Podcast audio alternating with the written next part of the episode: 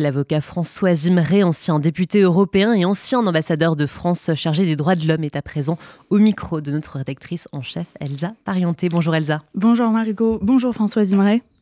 Bonjour. Le terrorisme islamiste a touché très durement Israël il y a une dizaine de jours, puis euh, Arras vendredi et euh, Bruxelles hier soir. Vous avez vous-même survécu à un attentat islamiste à Copenhague en 2015. Quelles sont les logiques à l'œuvre et est-ce que ce sont les mêmes depuis 10-15 euh, ans D'abord, c'est très difficile de, de parler, de mettre des mots, de, de prétendre comprendre. On croit comprendre et on comprend pas, on croit savoir, on ne sait pas. Euh, oui, on a le sentiment que c'est les mêmes logiques, bien sûr, qui se répètent et c'est l'impression qu'on a, en tout cas côté euh, victime, on subit cela et que c'est la même euh, haine euh, du juif parce qu'il est juif qui s'exprime. Enfin, haine, je n'aime pas tellement le mot haine d'ailleurs parce que en réalité, euh, ce qui me frappe, c'est la logique de justicier, c'est-à-dire que ceux qui commettent ces attentats ont le sentiment, enfin, la haine se mélange avec un sentiment de d'accomplir quelque chose de juste, de vengeance ou de réparation ou d'acte de justice. quand Mohamed Merah tue à bout portant euh, la petite fille dans la cour de l'école à Toulouse, il dit tu tues mes frères en Palestine, je te tue. Il a le sentiment d'être un justicier, un justicier haineux, un justicier criminel, mais je pense que ça fait partie de la logique terroriste en général, ce sentiment d'incarner euh, une cause, et c'est ça qui vous donne la force de déshumaniser l'autre. En fait, si on réfléchit, je pense que même la haine est un sentiment humain. Et ce qui me frappe, c'est le caractère totalement déshumanisant de, de, l'acte terroriste et de ce, type de, de, crime et de violence. C'est parce que, pour ça, je pense que c'est au-delà de la haine. Et ça se confond avec euh, la conviction qu'on incarne le bien et une cause juste. C'est presque le contraire, mais c'est encore plus terrible. Justement, vous parliez du lien entre euh, Toulouse et euh, la cause palestinienne. Euh, il semblerait que là, le lien soit avéré aussi pour Arras entre l'appel au jour de rage du Hamas et le fait que cet attentat a été commis vendredi en France. Est-ce que justement cette cause palestinienne dans tous ces attentats, c'est un prétexte ou ça fait partie des éléments de cette idéologie, que ce soit pour le Hamas, l'État islamique?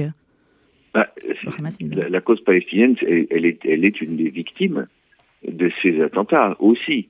Une victime secondaire, c'est pas la victime première, c'est la victime secondaire, parce qu'en réalité, il n'y a rien de pire pour euh, ceux qui défendent réellement et sincèrement le droit des Palestiniens à vivre euh, pacifiquement à côté d'Israël, euh, le, le cas échéant dans leur État, il n'y a rien de pire que ces, que ces attentats. Donc ces gens qui prétendent, oui, effectivement, il s'agit d'endoctrinement, il s'agit de, gens dont l'esprit a été empoisonné souvent depuis le plus jeune âge euh, par, euh, ben, par la culture environnante, parfois par les manuels scolaires que nous avons financé. Euh, et c'est pour ça que j'avais dénoncé le financement par l'Europe des manuels scolaires de l'éducation palestinienne à une certaine époque.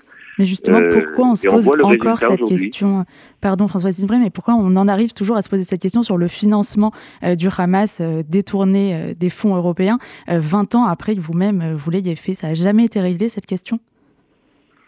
Bah, Disons que le financement de il y a eu beaucoup d'ordres mis dans le financement de l'autorité palestinienne. C'est loin d'être parfait, mais c'est beaucoup, beaucoup plus surveillé, beaucoup plus régulier que cela n'a été à l'époque d'Arafat, il y a 20 ans.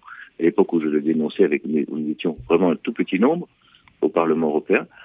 Euh, mais euh, il y a eu, oui, beaucoup d'ordres, d'abord mis au sein de... Il y a eu un, Premier ministre palestinien formidable qui s'appelait Salam Fayed, qui a qui a fait un, énorme effort de, de, rigueur euh, dans la gestion de, des finances. Et puis, malheureusement, je ne sais pas ce qui reste de ces efforts aujourd'hui. Hein. Je, ne suis pas la situation palestinienne d'assez près pour pouvoir le dire, mais il y a eu un moment où, ça a produit des effets. On a cessé de payer en, espèces euh, certains salaires, et notamment ce qui permettait les, récompenses aux familles, d'allouer des récompenses aux familles des auteurs d'attentats suicides. C'est quand même très grave. On a cessé l'aide budgétaire directe, c'est-à-dire une aide qui n'est pas affectée à des projets particuliers, donc on, ne peut pas surveiller euh, l'utilisation. Euh, c'est une sorte d'argent de poche qui était donné à Arafat. Tout ceci a, cessé. Maintenant, est-ce que c'est suffisant? Certainement pas. Mais au fond, je pense que je reviens à votre, je relis ça à votre première question aussi. Euh, au fond, qui est une question très profonde hein, sur les points communs entre ces attentats, entre ce qui les détermine, ce qu'il y a de commun et de différent.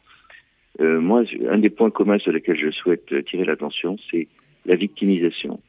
Euh, quand quelqu'un se victimise, c'est-à-dire se définit, se construit dans sa vision de, de soi-même, de, sa propre vie et de sa place dans le monde comme une victime, euh, ça lui donne souvent, ça peut lui donner tous les droits. Et, et la victimisation tue. C'est ça, ça que je pense profondément. Euh, car euh, euh comme tout agresseur, et on le sait même dans les crimes de droit commun, dans les agressions d'enfants par exemple, les adultes qui, qui, qui, battent les enfants, ils justifient leurs crimes. Ils justifient leurs crimes. Et ils le justifient par leur propre victimisation. Donc quand on, quand on laisse se construire une idéologie victimaire, à la fois dans les médias, dans le système éducatif, euh, par la complaisance euh, du reste du monde qui ne peut regarder les Palestiniens que comme des victimes, même quand ils ne se comportent pas en victimes. Euh, et en, voyant les choses en blanc et en noir, euh, euh, l'oppresseur l'opprimé, le dominant le dominé, le colonisateur le colonisé, eh bien ça peut donner aussi ça. Justement cette vision euh, un peu manichéenne Est-ce que c'est ça qui est ressorti du fait, et d'ailleurs vous êtes exprimé là-dessus, qu'il y a eu un silence des ONG sur les drames qu'ont subis les Israéliens ces derniers jours? Ah oui, ce, papier, je, voulais vraiment l'écrire, en réalité depuis très longtemps, parce que d'abord, je dois dire que ce que j'appelle les ONG, c'est les, grandes organisations de défense des droits de l'homme, j'ai vu partout dans le monde euh, leur travail, et c'est un travail qui est souvent irremplaçable euh, qui est courageux, qui est intelligent, qui est, généreux et, qui, est, en général un, excellent travail. Mais ce que j'ai vu dans les 20 dernières années, c'est que la question de l'antisémitisme euh, était sortie de leur radar, c'était sorti du spectre des violations des droits fondamentaux. C'est-à-dire comme si euh, c'était plus un droit de l'homme, ou en tout cas c'était plus un droit de l'homme susceptible d'être pris en charge par eux peut-être parce qu'ils considèrent qu'il y a d'autres organisations, que ça appartient aux communautés juives, qu'il qu revient aux communautés juives de le faire, je ne sais pas. Mais euh, leur silence, alors que ce sont des professionnels de la dénonciation, ils savent, quand ils considèrent que c'est juste, euh, euh, dénoncer, euh, euh mobiliser l'opinion, euh, exprimer une indignation, c'est leur boulot. Et leur silence, au moment où nous assistons à. Alors, je n'aime pas les, les rapprochements historiques, c'est toujours, c'est toujours trompeur. Enfin, ce que nous avons vu, ça ressemble beaucoup à Oradour. Euh, et, c'est ce qui, dans mon sens, re, ressemble le plus à ce qui s'est passé euh, la semaine dernière euh, en Israël. Eh bien, leur silence, je n'ai pas vu dans le, la manifestation qui a eu lieu à Paris quelques jours après le, les massacres, euh, je n'ai pas vu euh, les, les banderoles des grandes organisations de défense des droits de l'homme, alors que c'était leur place. C'était leur place. Et ça, c'est très bouleversant pour moi, qui suis pour eux, qui les, je les ai toujours regardés comme des compagnons de route. Mais il y avait, et cela n'a pas été relevé, et je suis content de pouvoir le dire, il y avait dans cette manifestation à Paris le prix Nobel de la paix, le docteur de République démocratique du Congo, le docteur Denis Mukwege, vous savez, ce gynécologue extraordinaire euh, qui a consacré sa vie à, faire en sorte que le, corps des femmes ne soit pas un champ de bataille et qui s'est battu contre le viol comme arme de guerre euh, et qui a réparé des dizaines de milliers de corps de femmes.